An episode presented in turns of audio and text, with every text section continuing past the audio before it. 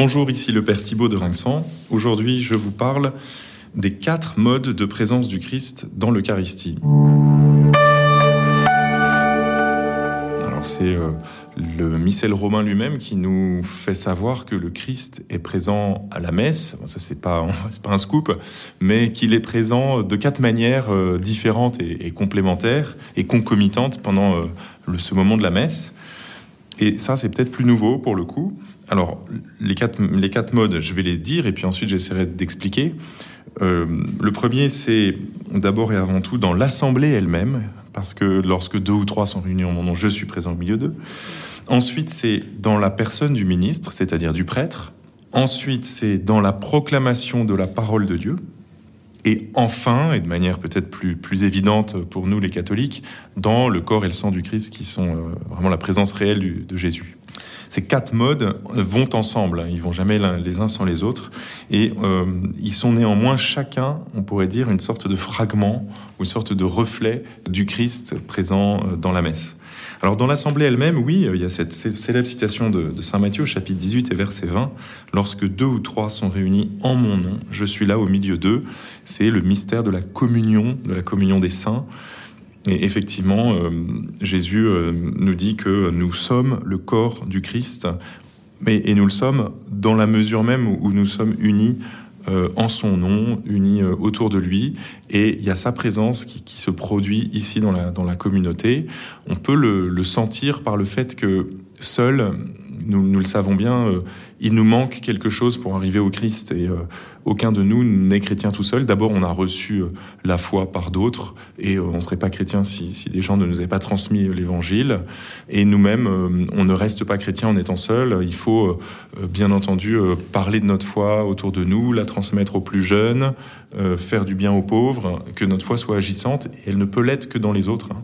Saint Jean dit aussi Comment peux-tu dire que tu aimes Dieu que tu ne vois pas alors que ton frère que tu vois, tu l'aimes pas? Euh, Tu triches si tu fais ça. Et ce qui atteste de notre amour de Dieu et de la, réalité de la présence de Dieu, ben, c'est que nous sommes capables d'accepter les autres et de reconnaître en eux des, des frères que Dieu nous a donnés.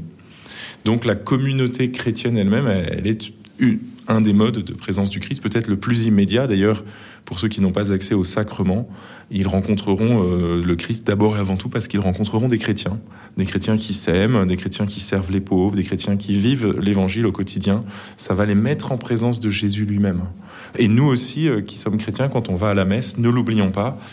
La première présence de, Jésus, ben, c'est ses frères et sœurs qui sont là à l'église. Et quelle tristesse de pas les connaître, de pas euh, chercher à, mieux, les, mieux les aimer. Et, de vivre comme si on allait chacun chercher euh, son, petit sacrement pour euh, repartir un peu plus en forme à la maison. Non, on, rate le Christ si on n'est pas capable de, de regarder dans cette communion, dans cette communauté, le premier signe de sa présence et, le premier cadeau que lui nous fait. Le deuxième mode de présence, c'est dans le prêtre lui-même, prêtre ou évêque, encore mieux, parce que euh, le prêtre agit pendant la messe, on le sait, in persona Christi, ça veut dire dans la personne du Christ. Ce père qui se prend pour Jésus-Christ, hein, il n'a pas besoin de se faire pousser la barbe ou d'avoir les cheveux longs, mais ça veut dire qu'il dit les paroles du Christ en première personne. Ceci est mon corps livré pour vous, et il faut que ces paroles soient dites par un prêtre ou un évêque pour que l'Eucharistie soit validement célébrée. Et dans ce moment-là, sacramentel, le, Christ tient la place de Jésus au milieu de ses disciples, euh, de Jésus euh, face à cette Église pour laquelle il se livre, il livre son corps. Donc c'est le mystère du, sacrement euh, de, de l'ordination. C'est le mystère du prêtre qui est tout entier là.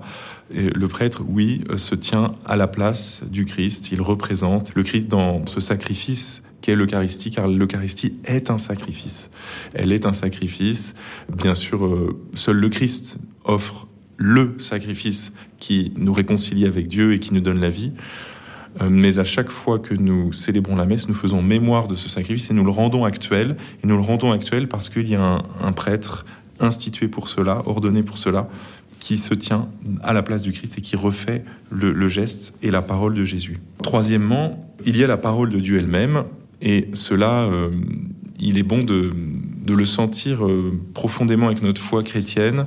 lorsque l'évangile est proclamé à la messe, c'est un événement où le Christ est rendu présent. On peut le sentir à travers euh, tout le déploiement liturgique autour de la, de la proclamation euh, de la parole de Dieu. D'abord, euh, le, le, lectionnaire est mis normalement sur un, un embon, c'est-à-dire un pupitre spécial qui doit avoir un, une place solennelle dans l'église, dans bien mise en lumière, un peu en hauteur si possible.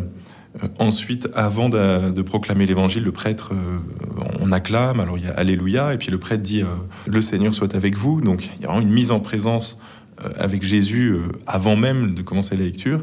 Puis quand la lecture commence, c'est un moment très important, très solennel. On est debout, on écoute religieusement, si je puis dire. Quand l'évangile est proclamé, ben, en un sens, il trouve une actualité nouvelle, ici et maintenant. J'espère que les auditeurs, euh, vous avez déjà euh, ressenti cette euh, puissance d'un évangile quand il est proclamé et écouté par une communauté qui a la foi.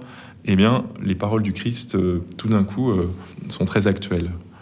Cette lecture de l'évangile et des lectures qui l'accompagnent est suivie d'une homélie qui a justement pour fonction de rendre actuel, d'actualiser la parole de Jésus et du coup de le rendre lui-même présent dans sa parole. Hein, Jésus, il est le Verbe fait chair, la proclamation de l'écriture sainte, de la parole de Dieu, donne, on pourrait dire, une nouvelle incarnation, une nouvelle chair à ce Verbe éternel, Jésus-Christ, qui est toujours vivant. Et l'homélie, elle a pour but de dire, au fond, ces, ces paroles si simples, aujourd'hui, cette parole que vous venez d'entendre s'accomplit devant vous. Enfin, le quatrième mode de présence de Jésus à la messe, il est plus évident pour nous, c'est euh, le corps et le sang du Christ. Ils sont euh, les sacrements, c'est-à-dire les signes et la réalité même de la présence du Christ. Donc euh, Jésus est, est, vraiment présent dans le pain et le vin qui sont consacrés et qui ne sont plus du pain et du vin, mais qui sont devenus son corps et son sang. Saint Augustin euh, l'écrit dans ses confessions en participant à la messe après sa conversion. Il me semblait que j'entendais ta voix venant du haut du ciel. Je suis la nourriture des forts, grandis et tu me mangeras. Tu ne me changeras pas en toi comme la nourriture de ton corps, c'est toi qui seras changé en moi. Donc la communion eucharistique au corps et au sang du Christ, elle a pour effet de nous transformer euh, en Jésus-Christ et nous devenons nous-mêmes le corps du Christ en ayant part euh, à ce pain venu du ciel. La présence du Christ, donc, euh, on le voit, elle est pas simplement dans cette hostie.